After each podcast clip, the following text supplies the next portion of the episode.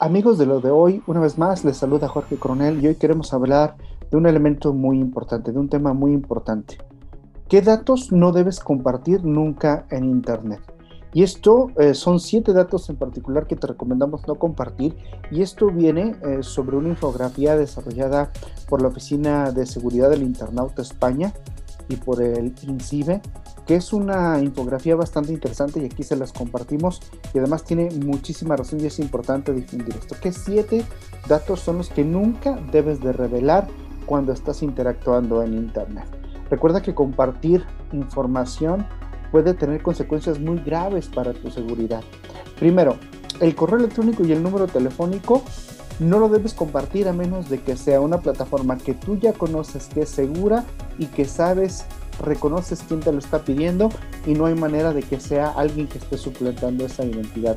Porque con esto es habitual utilizarlos, pero con esto puedes generar alguna problemática para que tengan acceso a sus datos. O de ahí empieza la, la duplicidad o el robo de identidad. Tu dirección y tu ubicación juntas tampoco, insisto, solo deben de ser eh, no sabemos las intenciones que alguien pueda tener preguntando este tipo de datos. Solo lo puedes compartir en plataformas que tú ya conoces su interacción, nunca por primera vez. Fotos de menores, esto es delicadísimo.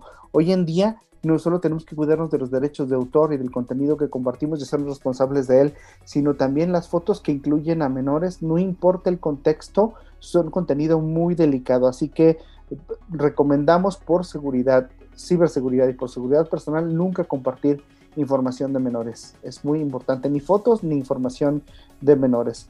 Fotos comprometedoras, bueno, ni siquiera, aquí el detalle es, ni siquiera con personas que sean, eh, pues tu pareja, ¿cuántos problemas no hemos visto después de que se rompen relaciones que salen a la luz este tipo de contenidos? Entonces es preferible no compartirlos. Documentos personales, ¿no? Mucha gente comparte sus acreditaciones, sus resultados de certificaciones, pero hay que ser cuidadosos porque documentos personales pueden brindar información que lleve a, personas malintencionadas a suplantar tu identidad. Entonces recomendamos nunca compartir documentos personales.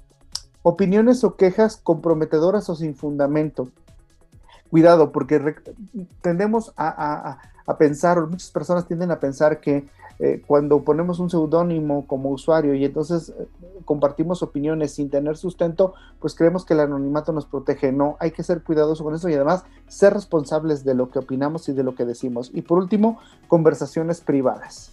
Nunca dar a conocer conversaciones privadas, no solo porque puedes dañar moral o emocionalmente a alguien o tú verte afectado por esa situación, sino porque las conversaciones privadas son algo que no debemos compartir ya que contienen datos personales e información que podría ser mal utilizada por alguien que, tiene el suficiente conocimiento en términos tecnológicos. Entonces, ese es el punto y estos son los siete datos eh, que puedes compartir de acuerdo a la Oficina de Seguridad del Internet en España y el INCIBE, que son dos instituciones bastante, bastante confiables y que debes seguir. Hasta aquí lo que tenemos en lo de hoy. Nos escuchamos y nos vemos